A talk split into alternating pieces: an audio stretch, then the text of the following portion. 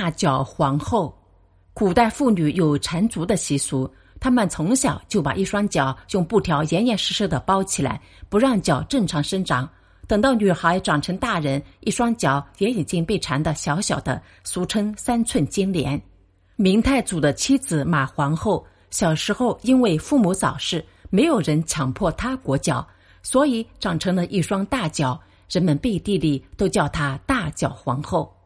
马皇后和明太祖是一对患难夫妻，两人的感情一直很好。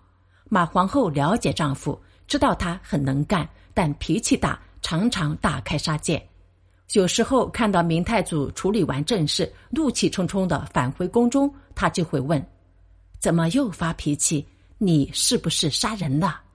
要是明太祖不吭气，那多半会是事实。马皇后劝他说：“你积点德吧，动不动就杀人，难免会滥杀无辜，活人性命，子孙才有福气，国家也才能长治久安。”李希言是几个小皇子的老师，管教孩子非常严格。有一次，一个小皇子上课时调皮捣蛋，被李希言打了几板子。小皇子哇哇大哭，跑去跟皇帝告状。明太祖当时脸就沉下来了。马皇后知道他又要发火，赶紧说：“你干啥呀？老师教书管孩子是自古以来的规矩，你生什么气？”